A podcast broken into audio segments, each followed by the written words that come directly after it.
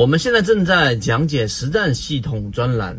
完整版呢有视频，非常详细的讲解和详细的图文讲解，帮大家建立一个完整的交易系统。所以，如果你想进一步的系统的去建立自己的交易系统的话，可以拿出手机，可以直接在缠论专辑的简介找到我。好，这一个今天我们花三分钟来给各位去讲一个。关于一般投资者想要去进入到真正的高级别的专业投资者的一个啊一个容易形成的一个误区，什么误区呢？实际上，作为一个散户投资者，那么之前我们啊都会以为技术分析很牛，即认为基本面分析啊这个很厉害，然后我们总希望从呃这些啊分析的派别当中去寻找到一条路，这一条路径呢可能可以帮助我们自己去实现财务自由。对不对？时间自由的这种想法，但是结果，当你去花很多的时间，无论是三年也好，五年也好，十年也好，你一定会发现一个情况，就是单一的了解某一个技术分析或基本面分析都是有问题的，而且很多国外行之有效的基本面分析的方法、价值估值的方法到国内全部失效。所以，我们今天来跟各位去讲呢，实际上从二零零零年啊，两千年。两千零一年，当时我在这个敏发论坛，然后去看到了很多游资大佬。然后举个例子，像炒股养、炒股养家、职业炒手啊，Asking，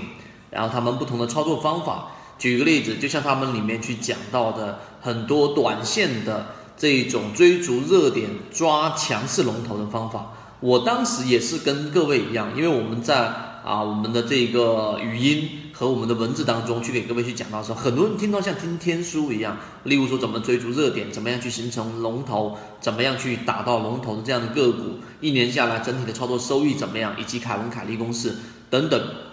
但是你相信，只要你沿着这一个方向，因为他们全部出自于草根。举个例子，像 askin 然后他的方法就是基本上在千万级别以下，全部都只做一只个股。到千万级别以上，然后才开始去考虑分仓三只到四只个股。最主要的原因是来自于我们所说的为了方便出货。炒股养家在讲仓位水平操作的时候呢，更多的是在讲可能大概是两只到三只个股，也都是为了方便当资金量啊达到一定的程度的时候啊出货是一个很严重的一个问题。所以今天我们呃讲这一个主题呢，其实想告诉给大家，你要选择对的方向。而不是单一去研究某一个啊，我们所说的这一种技术派别。那在游资角度里面，我们讲过游资思维。刚才我所提到的三位游资大佬，他们都是来自于草根，他们从原来的五十万啊带入进到市场里面，然后逐步逐步炒到千万，甚至于现在成为一个啊席位游资里面的大佬。